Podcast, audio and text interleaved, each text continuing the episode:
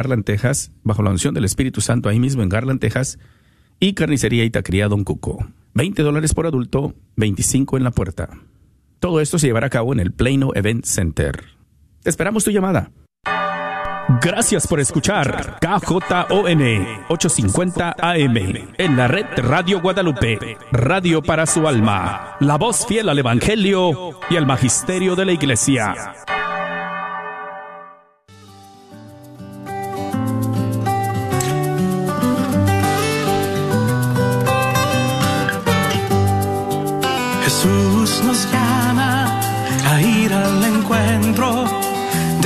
Su pueblo en todo lugar. Jesús nos llama a ser misioneros, llevando paz y caridad. Hoy es el tiempo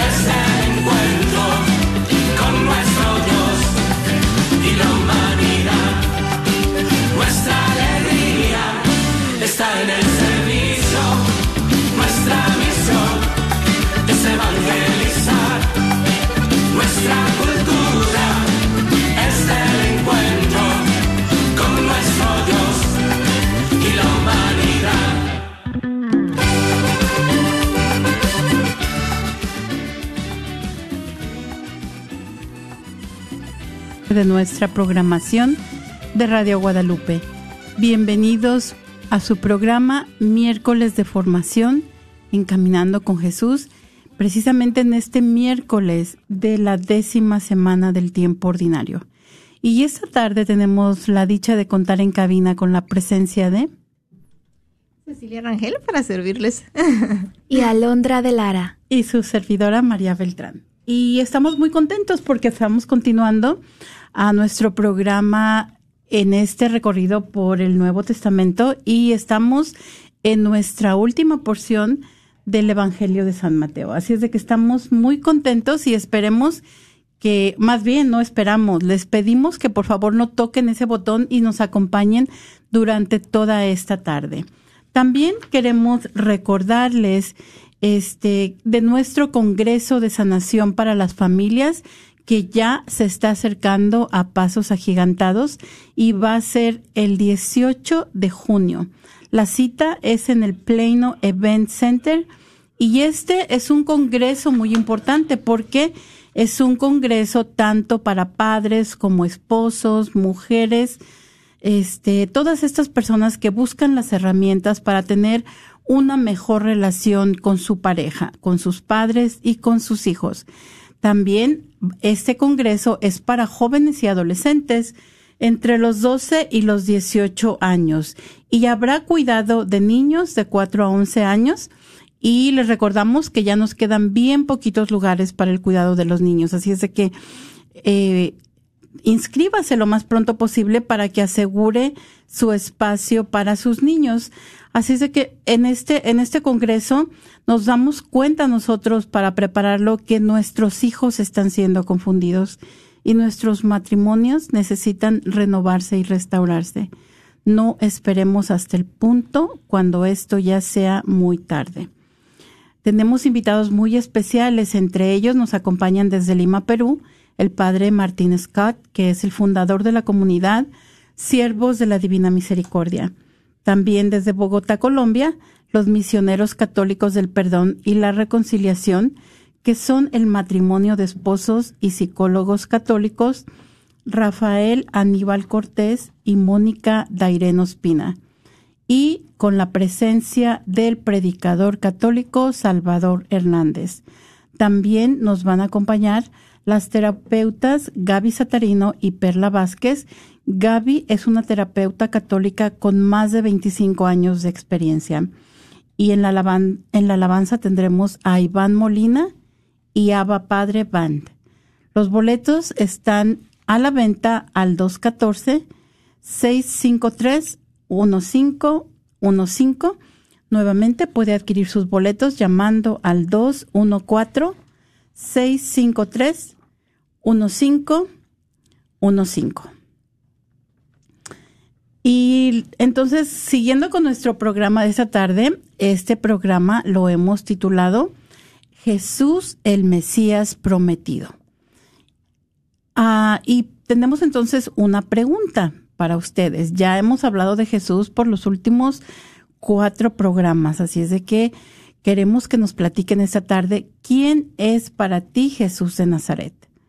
Llamándonos al 1-800-701-0373. Así es de que vamos a comenzar nuestro programa poniéndonos en la presencia del Señor, como siempre lo hacemos. Enseguida, Alo nos va a dar una reflexión acerca de Jesús como Mesías prometido del Antiguo Testamento.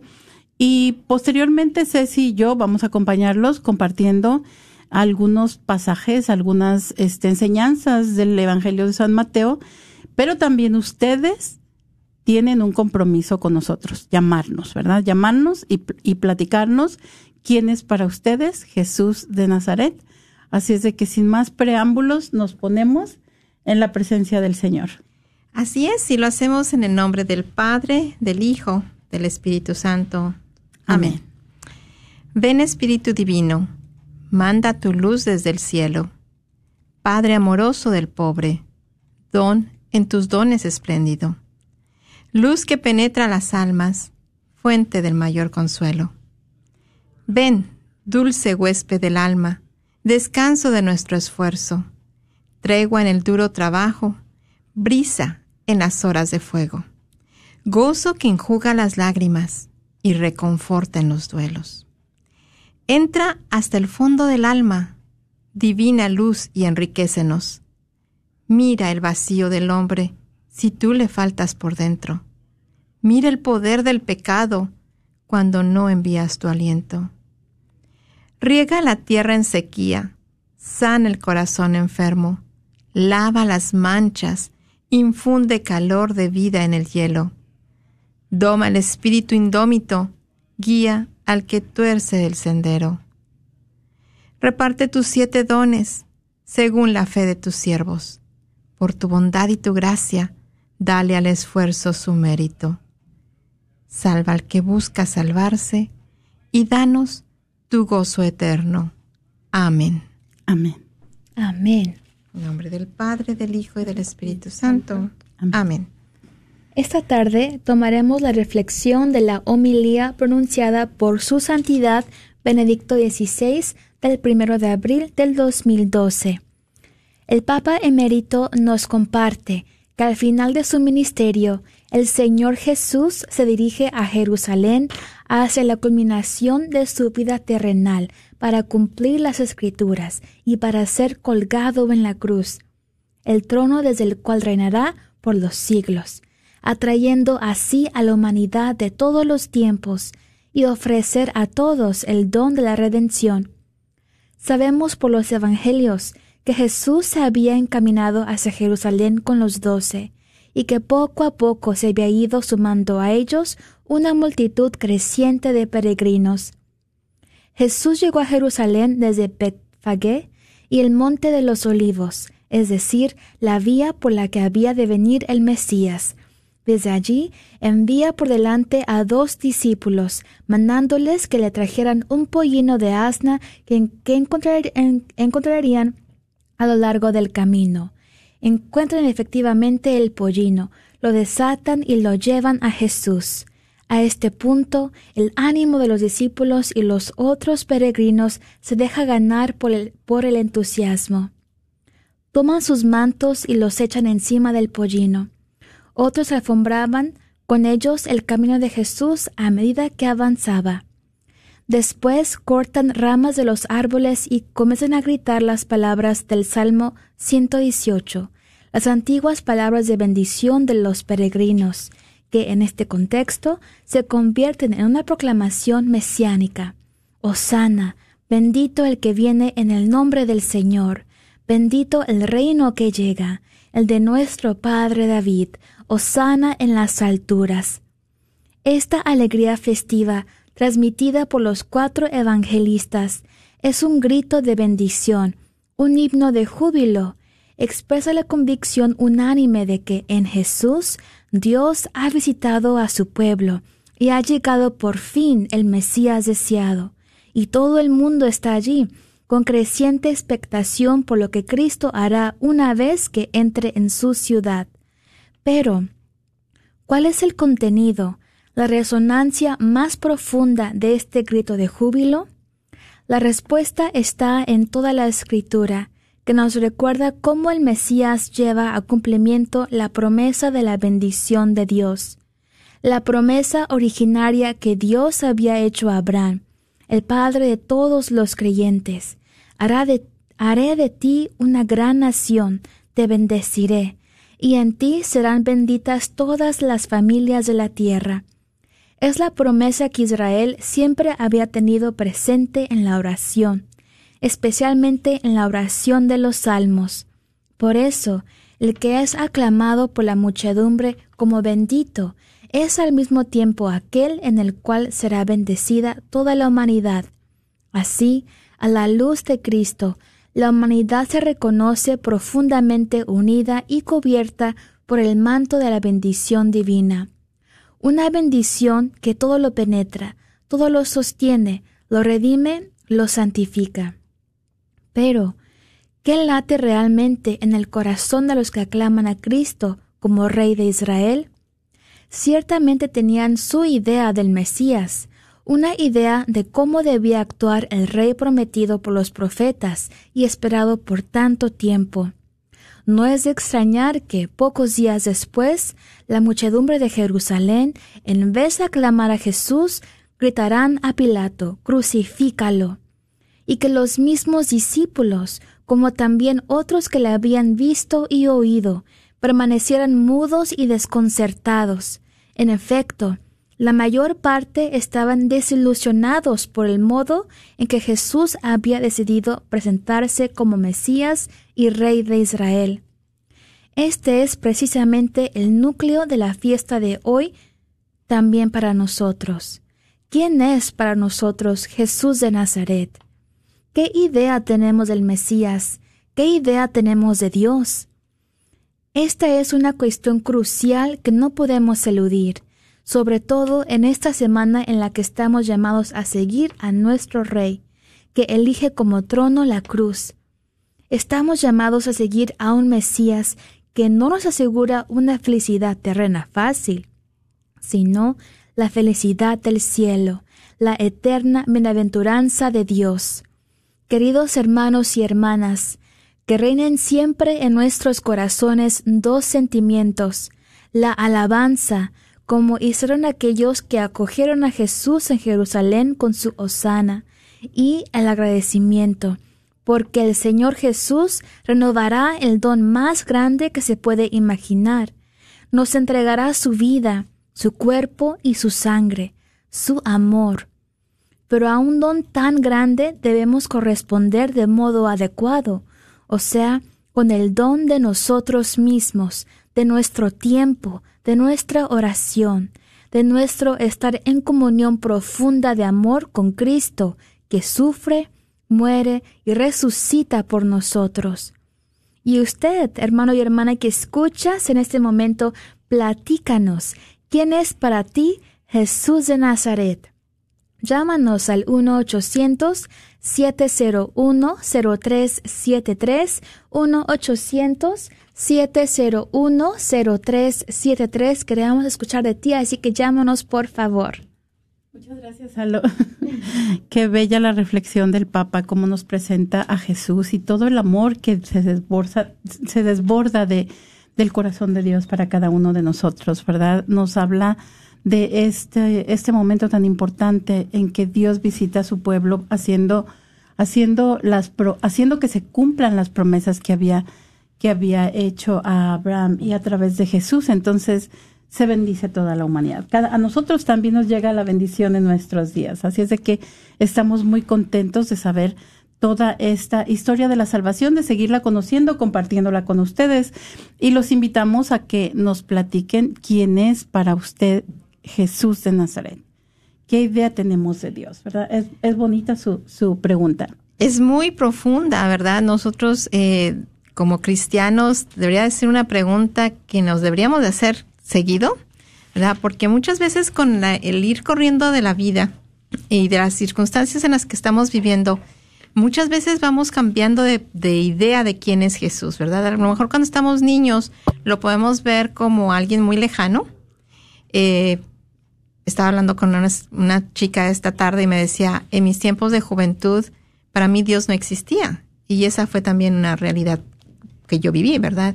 Entonces, ah, no es hasta después que empiezo a darme cuenta de que Jesús es una persona y que Jesús está vivo y que ese Jesús, ¿verdad? Que del que me hablaban, no nada más está vivo, es una persona, pero me ama. Me ama y me ama tanto que me, o sea, que se desvive en hacerme saber que Él está al lado mío, ¿verdad? Pero esto, como les digo, es una cuestión de ir aprendiendo, de ir eh, teniendo esa pregunta, ¿quién es Jesús para mí? Todos los días, ¿verdad? Y claro, como cristianos católicos, ¿verdad? Comprometidos, pues qué mejor que agarrados de la, de la, de la palabra de Dios, ¿verdad? La Santa Biblia, que nos lo va di- di- haciendo mucho más fácil, ¿verdad? A través de, de los evangelios, especialmente, como decías, Mari. El hecho es de que toda la Biblia nos habla de Jesús, los salmos muy especial, pero los evangelios nos dan los dichos, las, los hechos y las obras de Jesús. Definitivamente. Muchas gracias, Ceci. Y, y hablábamos también, nos quedamos, me parece, la semana pasada en el ministerio, estábamos hablando del ministerio de Jesús y cómo su misma presencia había hecho patente que el reino de Dios ya estaba aquí. El reino de Dios ha llegado y la manifestación de este reino no es otra cosa que, como tú nos decías, sus palabras y sus acciones. Todo lo que él hacía, como por ejemplo sanar, sanar personas de muchas maneras. Las había sanado de las enfermedades, las había este ah, sanado del poder de las fuerzas del mal, las había sanado de la muerte inclusive, ¿verdad? Y también cómo había alimentado, esa es otra cosa que en este evangelio precisamente trae a col- coalición o como a- colación, Colación. Ajá, ajá. trae a colación este la presencia de Moisés en el Antiguo Testamento, ¿verdad? Cómo habían sido alimentados por el manal. Entonces, eh, nos damos cuenta que este mensaje del amor de Dios les llega tanto a los judíos como a los gentiles, a los no judíos, ¿verdad?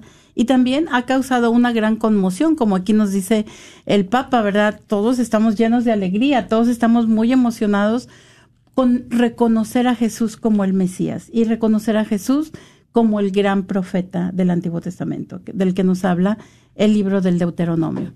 Así de que los invitamos a que nos llamen y ustedes también nos platiquen quién es Jesús para ustedes, quién es Dios. Ah, Ceci nos dijo algo muy interesante, nos dijo, hablaba con alguien que me dijo que, perdón, ella primero nos dice, nos debemos hacer constantemente esa pregunta, ¿quién es Jesús para mí? Porque de esta manera nos damos cuenta, o aún dentro de nuestra vida cotidiana, nos damos cuenta que la imagen de Jesús cambia, ¿verdad? Y si en algún tiempo tal vez Jesús no existió, para algunos de nosotros también es algo que podemos compartir. Así es de que llámenos al 1-800-701-0373. Sí, y ahorita eh, pensaba también, ¿verdad?, en la palabra Mesías, que quiere decir el ungido, el ungido del Señor. Y cómo, ¿verdad?, a veces en ese, en ese ir todos los días, ¿verdad?, cambiando nosotros. Nosotros cambiamos de parecer en quién es Jesús, porque lo vemos a veces como la figura muy lejana, o a veces como el ungido, a veces como el, eh, mi redentor. Pero Jesús no cambia. Jesús sigue siendo el mismo. Nuestra percepción es diferente dependiendo de nuestra, de nuestra circun- circunstancia o nuestra edad, pero Jesús es el mismo. Él es el Hijo de Dios, Él es el profeta eh, por excelencia, Él es el alfa y el omega. Y por eso lo que platicabas, ¿verdad? Eh, nuestra, nuestro banquete, que le llamamos Eucaristía, está centrado en Él, que es porque se da, Él se da, Él es el pan del cielo. O sea, podemos, no tendríamos toda la tarde, más bien, toda la tarde no nos bastaría para enumerar tantas maneras en que podemos dirigirnos a, de la persona de Jesús, ¿verdad? El pan de vida, eh, el maná del cielo, el agua viva, el luz, la luz de, ¿verdad? La luz, el, el Hijo de Dios, en fin, hay tantos, pero la clave aquí, ¿verdad, Alondra? Siento que es, ¿qué es para, para mí? ¿Qué es para mí en este, en este momento de mi vida? En este día miércoles 8 de junio del 2022, ¿quién es Jesús para mí? Ese sería muy bueno que nos contestaran porque a lo mejor, ¿verdad? Algo que usted diga allá afuera de los que están escuchando puede ser un aliciente para alguien decir, oh, yo también lo veo así, ¿verdad? Y a lo mejor ni me había dado cuenta. Entonces llámenos al 1-800-701-0377. Nuevamente 1-800-701-0373. Muy bien. ¿Y a ti te gustaría compartirnos algo? Sí, claro, creo que esta pregunta es algo muy precioso y como dijiste, ¿no? Jesús nunca cambia, pero me venía a la mente como en Jesús encontramos todo lo que necesitamos, ¿no? Y a veces ocupamos como más una figura paterna, un amigo, un hermano, y todo lo que ocupamos, incluso como el apapacho, ¿no? Lo encontramos en Jesús. Hace unos programas decíamos que el Señor es muy romántico, ¿no? Entonces, a mí como joven, como soltera, o sea, para mí Jesús me presenta a mí, o sea, lo que yo me merezco también como soltera, como joven, ¿no? El trato que yo me merezco. Y a los jovencitos que yo conozco, cuando me preguntan así como tips de dating o así, les digo, no, pues es que mira Jesús. Él es un caballero, así que si un chico te, te quiere estar contigo, pues a ver, compara, ¿no? Nadie se compara con Jesús, ¿no? Pero mira sus cualidades o así, ¿no? Y eso a mí cómo me ha, cómo me ha ayudado a mí como joven. Y ahora como estudiante, como persona que está, sigo estudiando, para mí Jesús la verdad es, wow, es la fuente de vida y es mi, en él encuentro mi reposo cuando de repente me siento muy como que, como que me quiero estresar, no me quiero abrumar.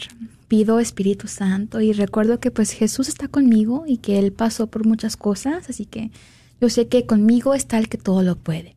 Si Jesús pudo haber estado en la cruz, abandonado, sintiéndose así, pero que también resucitó, digo, wow, o sea, Jesús, en ti está todo, ¿no? Entonces, como ahorita que en el verano eh, los cursos son muy apresurados, en Jesús en verdad he encontrado como que la paz y la calma en Jesús. Y si alguien está escuchando que tiene un joven que como que no quiere hacer caso, siga plantando la semillita en tu joven, porque en estos días me he acordado de consejos de mis padres y mis abuelitos que me dijeron hace años, hace años. En aquel entonces como que no me importaba, no escuchaba, pero en su momento Jesús me recordó todas esas palabras tan sabias de mis papás, de mis abuelitos. Así que es eso, ¿no? De nunca perder la esperanza, porque Jesús, si se nos va la esperanza, pues pedirle a Jesús que renueve la esperanza, porque en Él está todo. Así que queremos escuchar de ti, mi hermano, mi hermana, que escuchas. No hay respuesta incorrecta. Simplemente es tu experiencia. Quizás estás, estás muy cerca o quizás lejano del Señor y quieres regresar a una relación más íntima con Él.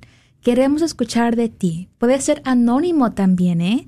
Así que no permitas que el miedo te detenga. Llámanos al 1-800-701-0373 1-800-701-0373. Muchas gracias, Alo. Y a diferencia del pueblo que estaban tan emocionados con la presencia del Señor en medio de ellos, pues los fariseos decían que Jesús no era el Mesías, ¿verdad? Ellos tenían una idea diferente y ellos tenían esta idea precisamente del Mesías victorioso que derrota a los paganos y que aparece precisamente en el Salmo 2 y en el segundo capítulo del libro de Daniel, ¿verdad? Ellos se referían a Jesús como un falso maestro, como un blasfemo, y crecía la oposición de estos líderes religiosos a Jesús. Entonces llega hasta tal punto que quieren asesinarlo y Jesús se aparta de ellos, ¿verdad? Es, es algo, es una dinámica que se establece en, en todos estos encuentros con el Señor. Entonces Jesús va a enseñar a sus a seguidores, a sus discípulos más cercanos, el significado de lo que significa la palabra Mesías. Y tú nos decías, ¿verdad? Precisamente el ungido, el Mesías, el que va a ser ungido como los reyes, como los profetas, como los sacerdotes, ¿verdad? Del Antiguo Testamento, porque tiene una misión muy especial de Dios. Entonces, eh, dentro de todo esto, él va a preguntar a sus discípulos quién dice la gente que soy yo. Y de eso hablamos un poquito a este, al inicio, ¿verdad? ¿Quién dice, quién dice la gente que soy yo? Y decíamos, Pedro es quien toma la palabra y dice, tú eres el Mesías, el Hijo del Dios vivo, ¿verdad? Pero nos dice que en verdad en la mente de Pedro no era necesariamente este ungido como lo conocemos nosotros en este tiempo sino un ungido en verdad un poco en línea como la idea que tenían este no solamente los fariseos, pero muchas personas en el pueblo de Dios, ¿verdad? Alguien con poder militar que los iba a liberar de esa ocupación romana que estaban sufriendo en ese momento. Entonces, es un rey de manera diferente. Jesús va a ser este rey que se va a sentar, como nos decía Alo, en el trono de la cruz, ¿verdad? Desde la cruz nos va a gobernar el que va a sufrir y va a morir por los pecados nuestros, por los pecados del mundo, este, cumpliendo eh, la profecía de Isaías, del profeta Isaías. Entonces los invitamos a que nos llamen y nos platiquen quién es Jesús para ustedes. 1-800-701-0373. 1-800. Ay, me acordé ahorita del, del del Radio 1-800-701-0373. eh, sí, eh, es, fíjense, es muy, y muy interesante leer el contexto del, de los libros, ¿verdad? Los, uh, de, de, cuando estamos leyendo la Biblia. Eh, como católicos tenemos que leerla desde el modo crítico, ¿verdad? Histórico crítico, porque es así como la podemos entender. Ahorita mencionabas, Mari, que eh, ellos esperaban un Mesías victorioso, muy, muy a la línea del rey David. Sin embargo, ¿verdad? Olvidaban que uno de sus mayores profetas, Isaías, les había anunciado que vendría el Mesías, pero como un Mesías sufriente. ¿verdad? Y eso como que lo habían puesto allá en el closet ahí guardadito, ¿verdad? Que nadie lo viera, porque no, no querían entender esa parte. ¿Por qué? Porque a veces nos, nos gusta más, eh, decía un, una religiosa o un religioso, no me acuerdo, un retiro que fui, eh, ah, con los jesuitas, decían, a veces vemos a Jesús como un Santa Claus o como un policía. Eh, Jesús, tráeme, o sea, casi, casi tráeme, ¿verdad? Dame, dame, dame, dame, dame. Entonces como que es el Santa Claus que te tiene que traer todo, porque según yo me porté bien, ¿verdad? ¿Verdad? O si no, como el policía, ah, ya te vi, ya te vi que estás portándote mal, entonces te voy a castigar. Y no es eso. Jesús ni es policía, ni es vago, ni es un Santa Claus. Es el Hijo de Dios, ¿verdad? Y entonces, si nosotros sabemos un poquito de las escrituras y le leemos y le ponemos un poquito de atención a cada palabrita, nos vamos a ir dando cuenta de la riqueza de cada palabra si lo vemos en su contexto, porque nos va a ir aclarando dudas, nos va a ir enseñando el camino que Jesús quiere que, que veamos, ¿verdad? Por eso Él dice, yo soy el camino, la verdad y la vida. Y cuando vemos eso, hay una parte muy interesante de, de la Biblia donde a Pilato le pregunta precisamente, ¿y qué es la verdad? Y justo antes, un capítulo antes, eh, Jesús le había contestado, más bien Jesús le había dicho a sus discípulos, yo soy el camino, la verdad y la vida. Entonces, ah, cuando Jesús es la verdad y cuando Él es el camino, nosotros podemos confiar en que si nos ponemos en las manos de Jesús, como tú decías, ese remanso de paz, ¿verdad? Estoy, estoy estresada, estoy, estoy demasiado estresada. Eh, me confío a los brazos amorosos de Jesús porque él ya pasó por este camino. Él fue niño, él fue bebé, él fue un niño, él fue un adolescente, él fue un joven, ¿verdad? Eh, él fue un hombre ya, ya de, de, lo que se puede decir un adulto. Entonces, él vivió todas nuestras etapas. ¿Quién, quién más nos puede entender mejor que él? Que teniendo, siendo Dios, tenía toda la visión, ¿verdad? Que nosotros no podemos ver. Entonces, no sean, este, ¿cómo se llama? No sean uh, tímidos y llamen al 1-800-701-0373. Muchas gracias, Ceci. Entonces vamos a, a ver que dentro de esta actividad misionera de Jesús, Él va a poner el reino de cabeza, ¿verdad? Va, va, porque ahora no es lo importante ocupar los puestos, los puestos más importantes, sino servir, ¿verdad? Eso es lo que Él va a mostrar a los discípulos también.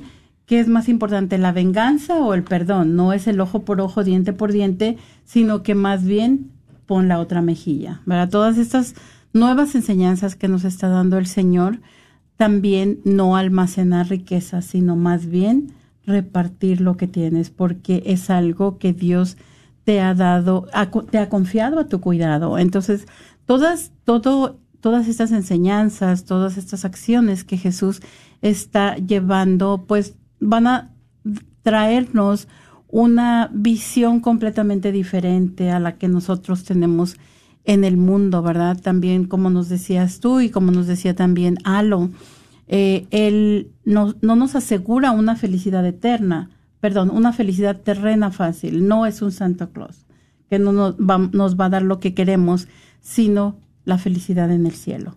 Entonces, todo, todas estas enseñanzas son, son muy bellas, ¿verdad? Y es algo que nosotros en verdad debemos atesorar y que con la experiencia y que si nosotros realmente nos dedicamos a practicarlas, pues nos van a, nos van a mostrar que en realidad nos muestran mucha más tranquilidad que seguir nuestros propios deseos, ¿no? Los algunas veces que tenemos. Entonces, vamos a darnos cuenta que Jesús va a entrar al final de sus días a Jerusalén, se va a dirigir al, al templo, perdón, todo esto nosotros lo hemos escuchado tantas veces, estamos bien familiarizados y allí sabemos que es el lugar donde habita Dios, ¿verdad? Donde se encuentra la presencia de Dios y ahí Jesús también va a ejercer su, su, autoridad, va a despedir a todos los mercaderes que estaban allí y los fariseos entonces muy ofendidos deciden matarlo, ¿verdad? Él mismo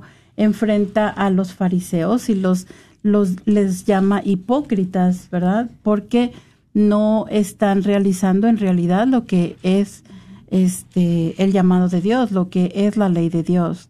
Se han distorsionado ahorita si tú nos dices que nuestra imagen de Jesús definitivamente va a ir cambiando a lo largo de los años. Y yo pienso, a veces que me pongo a reflexionar, en el Antiguo Testamento no es que era un Dios de castigo, sino que más bien el pueblo lo va reconociendo cada vez más dentro de facetas diferentes, como, ok, ahora es este Dios guerrero que nos salva, o ahora es este Dios como un esposo este que, que perdona a la esposa infiel. En el libro de Oseas. Exacto, entonces van a ir cambiando su perspectiva, se van a ir dando cuenta en verdad del amor tan grande que Dios les tiene.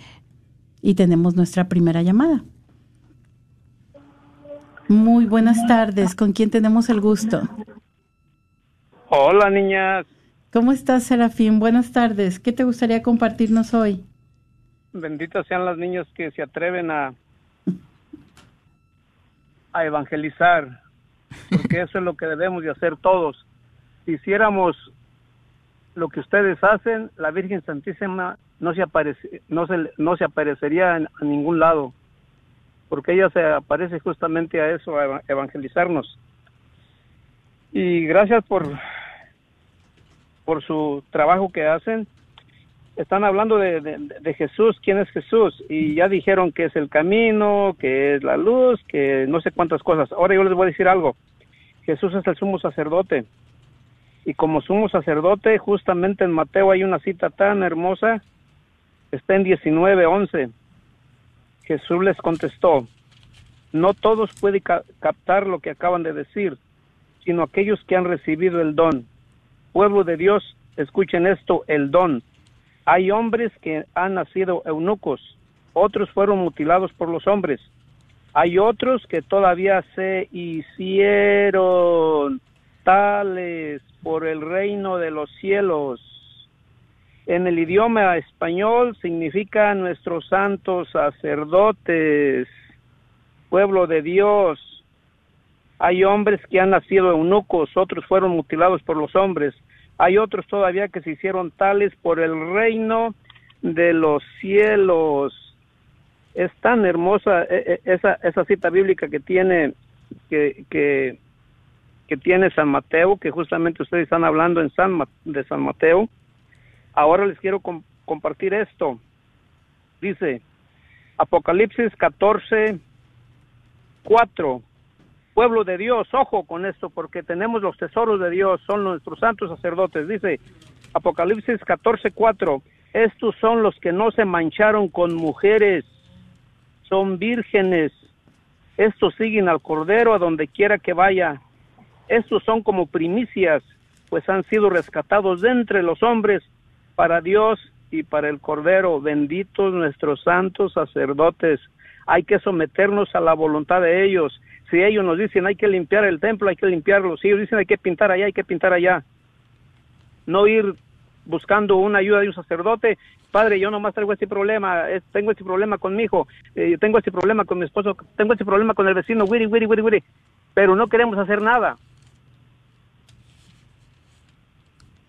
No queremos hacer nada, no queremos dar el sí, pero sin condiciones. Tengo más de 21 años en los centros de aborto gritando que no maten a los niños. Un, un sacerdote fue justamente el que me llevó casi a la fuerza. Ven para acá, tú necesitas saber esto.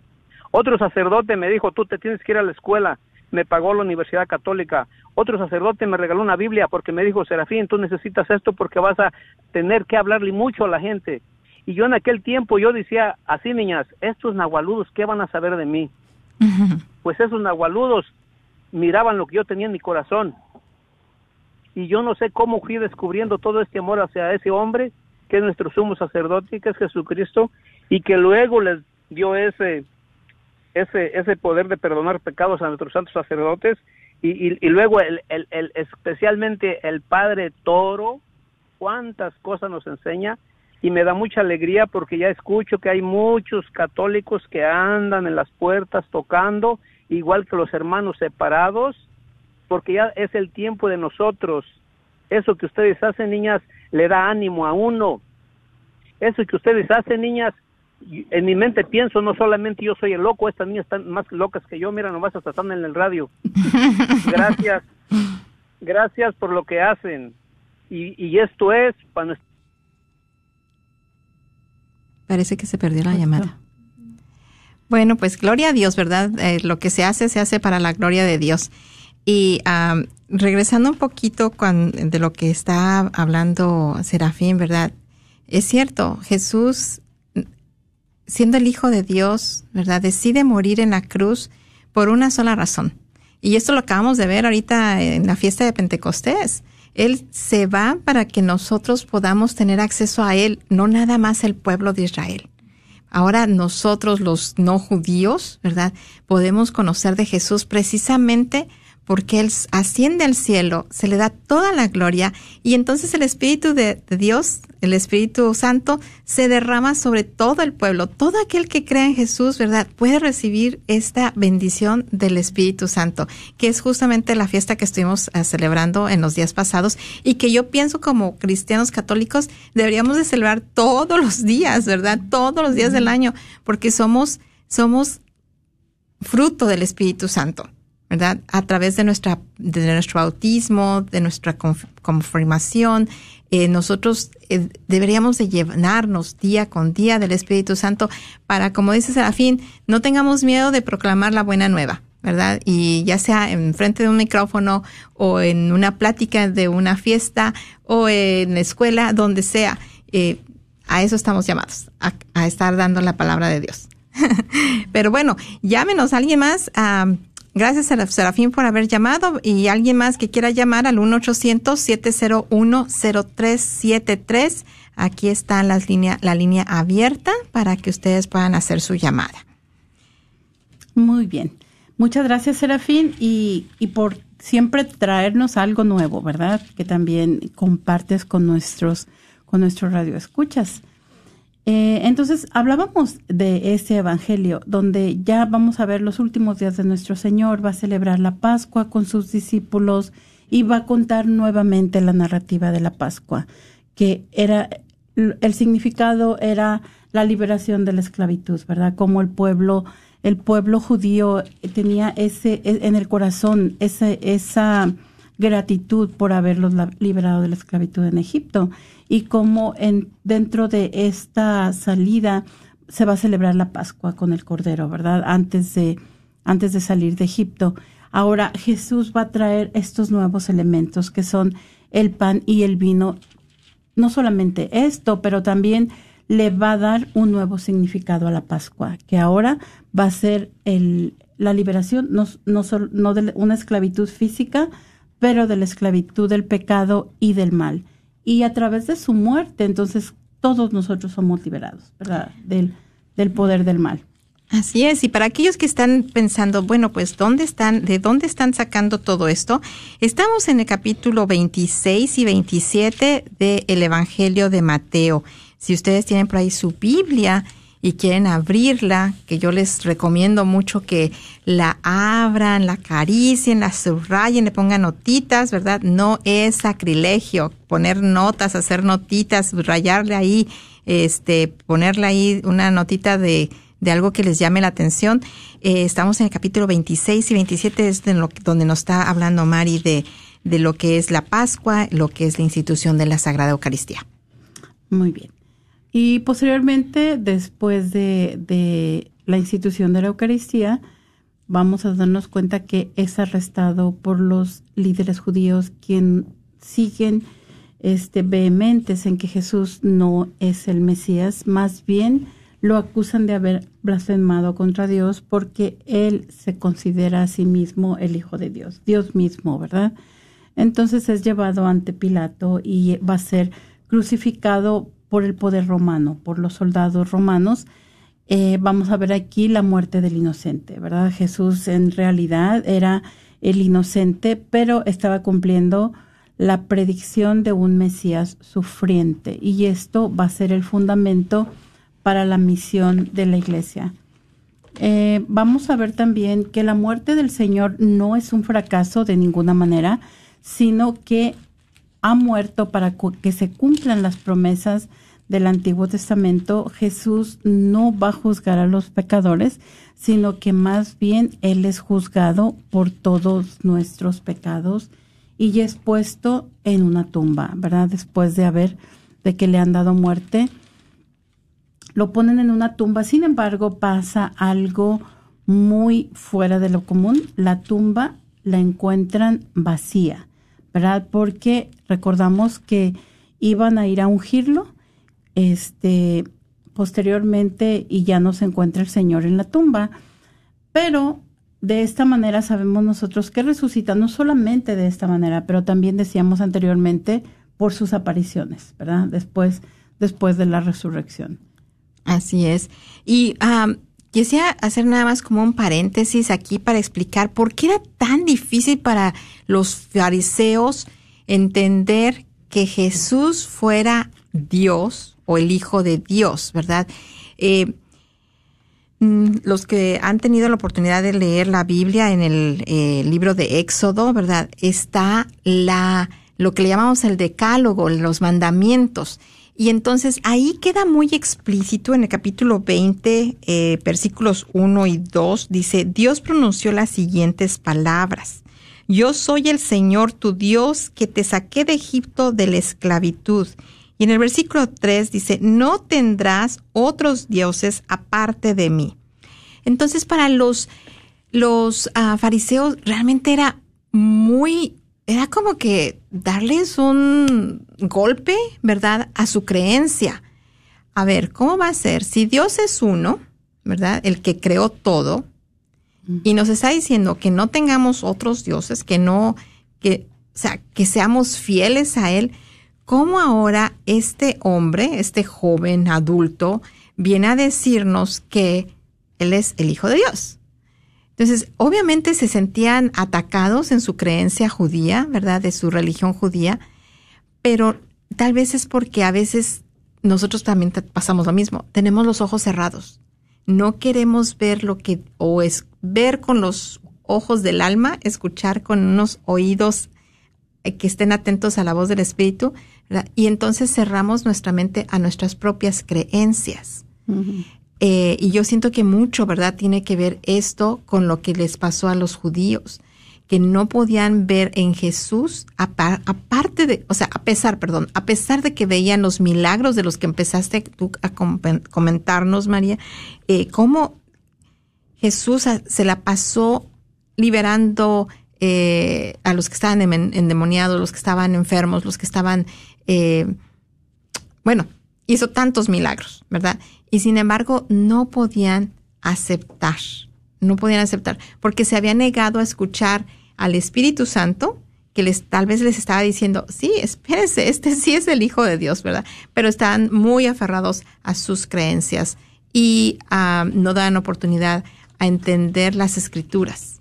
Porque desde Génesis nos dice Dios eh, a través de su palabra, hagamos al hombre a nuestra semejanza. No dice a mi semejanza, a nuestra. Entonces ahí está hablando que hay más personas con él, ¿verdad? Y está, en ese caso está, eh, ah, está insinuando, diciendo eh, que, es, que es él con alguien más. Y sabemos por las Sagradas Escrituras que está hablando de Dios Padre, Dios Hijo y Dios Espíritu Santo.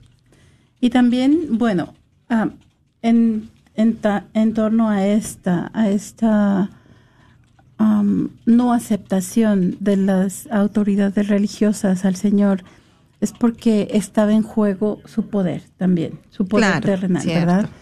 Entonces, porque inclusive nos habla de Nicodemo, ¿no? Que él lo viene a ver de noche, ¿verdad?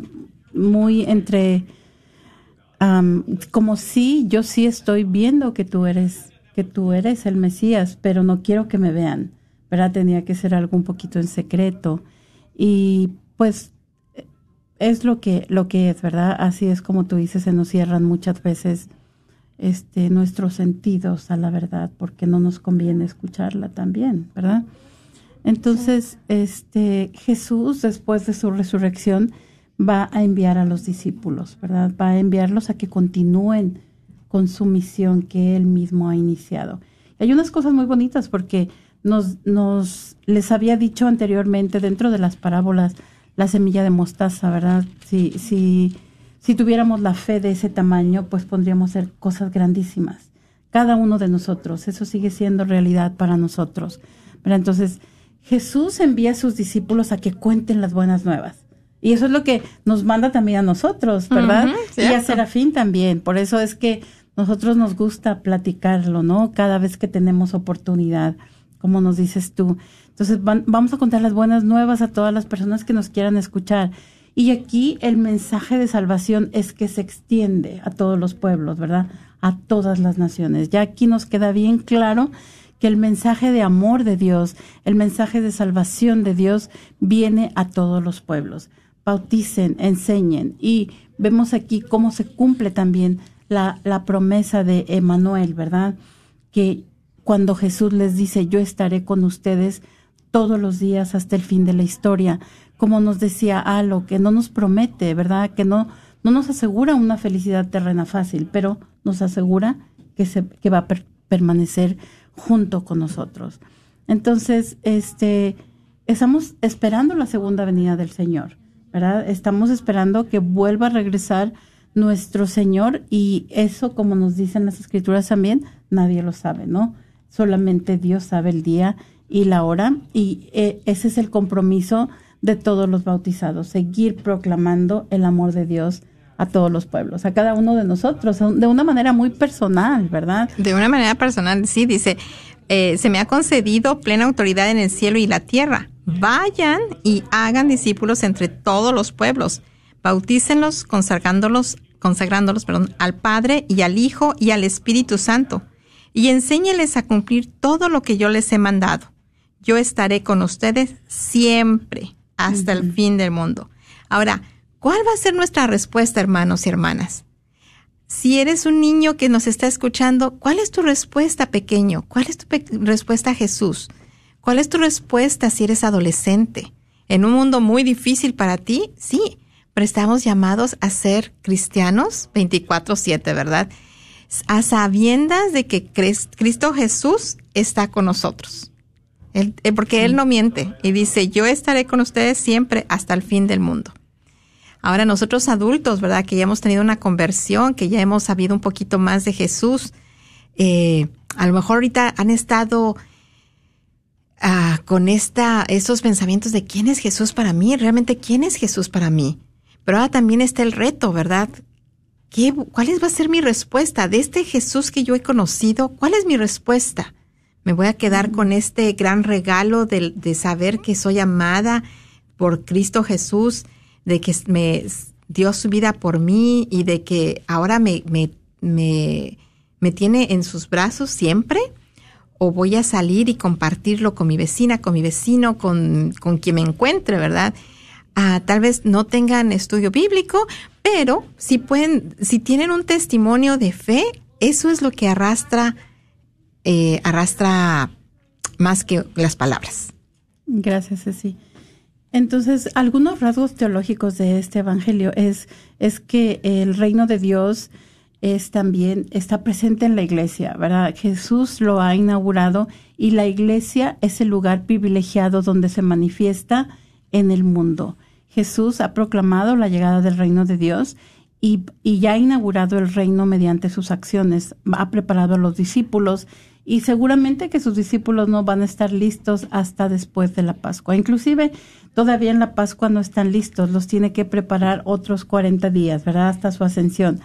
Ah, y tal vez cada uno de nosotros no estamos listos, pero el Señor está con nosotros, ¿verdad? Vamos a equivocarnos alguna que otra vez, pero sabemos que el Señor es misericordioso y que lo que nosotros hacemos en este sentido, pues es con el deseo de que el reino de Dios se, se conozca en, en todo el mundo, ¿no? Entonces, nos quedan unos poquitos minutos, este, y vamos a hablar solamente de dos cosas, de exigencia con respecto a la comunidad. La comunidad está llamada a ser perfecta, como Dios es perfecto, este, son reglas estrictas para todos nosotros. Vamos a darnos cuenta que Jesús restringe el, divorcio. Eh, las faltas reciben una definición extraordinariamente estricta, como él en algunas ocasiones dice, el insulto equivale al asesinato. Los malos pensamientos equivalen al adulterio. Entonces sabemos que Jesús no estaba buscando establecer una comunidad separada del judaísmo, que la comunidad de creyentes es una anticipación a la venida del reino de los cielos. Y en este evangelio vamos a ver que va a aparecer la palabra asamblea, ¿verdad? La, la, la reunión de los, de los, este, de las personas en torno al Señor. Discípulos. Perdón, sí. Entonces va a presentar a los discípulos de una manera más favorable. Pedro es el discípulo modelo y está bien ser un discípulo con fallas, ¿verdad? Todos nos damos cuenta lo misericordioso que es Dios. Yo me pongo a imaginarme el día de la Pascua que viene y los encuentra ahí todos.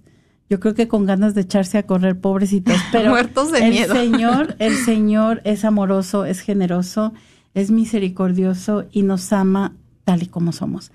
Así es de que les damos gracias a Serafín, que se animó a llamarnos esta tarde. Le damos gracias a Ceci por acompañarnos esta tarde. Gracias, a un honor. Por compartir a todos ustedes que nos escuchan a través de las ondas benditas de Radio Guadalupe y ustedes que se anima, que nos están acompañando también por Facebook. Ah, los invitamos a que nos acompañen la próxima semana y que sigamos caminando todos juntos con Jesús. Que Dios los bendiga. Concluyamos con nuestra oración en el nombre del Padre, del Hijo y del Espíritu Santo. Amén. Escucha el clamor de quienes son vulnerables y temerosos. Seca sus lágrimas y ayúdalos a confiar. En este tiempo de dificultad y prueba, Enséñanos a todos en la iglesia a amarnos los unos a los otros y a ser pacientes y amables. Ayúdanos a llevar la paz de Jesús a nuestra tierra y a nuestros corazones. Acudimos a ti con confianza, sabiendo que realmente eres nuestra Madre compasiva, la salud de los enfermos y la causa de nuestra alegría. Refúgianos bajo el manto de tu protección, manténnos en el abrazo de tus brazos y ayúdanos a conocer siempre el amor de tu Hijo Jesús. Amén. Amén. Jesús nos llama a ir al encuentro de su pueblo en todo lugar. Jesús nos llama a ser misioneros, llevando paz y caridad.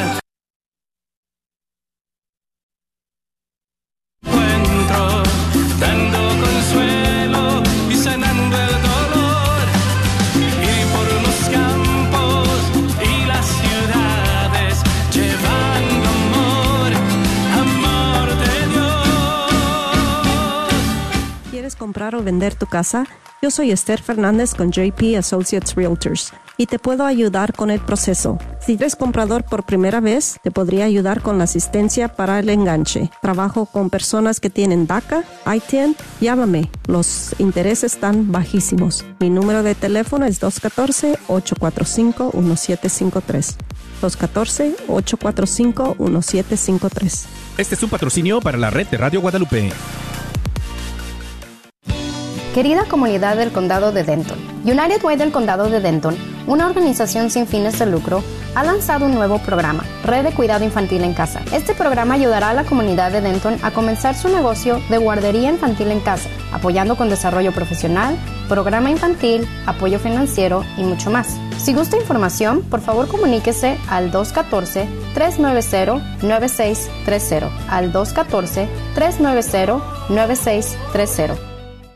Hola, soy Dr. Peralta, quiropráctico. Si usted sufre de dolores de artritis o musculares como dolores de coyunturas en el cuello, espalda o cintura, también inflamación en los hombros, manos, rodillas y pies, háblenos al 214-942-3700. 214-942-3700. Recuerde, también atendemos cualquier accidente de auto o de trabajo.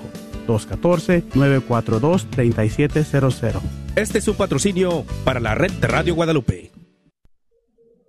Aquí me llego, Todopoderoso y eterno Dios, al sacramento de vuestro unigénito Hijo, mi Señor Jesucristo,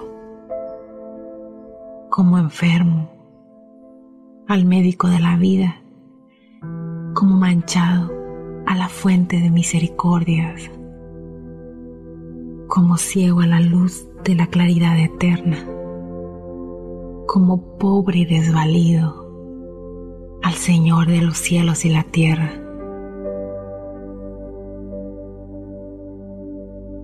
Ruego pues a vuestra infinita bondad y misericordia, tengáis por bien sanar mi enfermedad, limpiar mi suciedad, alumbrar mi ceguedad, enriquecer mi pobreza y vestir mi desnudez que así pueda yo recibir el pan de los ángeles, al Rey de los Reyes, al Señor de los Señores.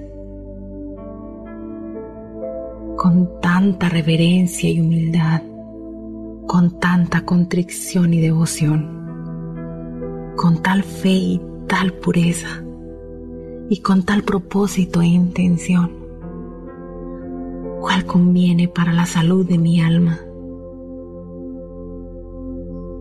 Dame, Señor, que reciba yo no solo el sacramento del sacratísimo cuerpo y sangre, sino también la virtud y gracia del sacramento. Oh benignísimo Dios, concededme que albergue yo en mi corazón de tal modo el cuerpo de vuestro unigénito Hijo, nuestro Señor Jesucristo cuerpo adorable que tomó de la Virgen María, que merezca incorporarme a su cuerpo místico y contarme como uno de sus miembros. Gracias por escuchar KJON 850 AM Carrollton Dallas Forward en la red de Radio Guadalupe, radio para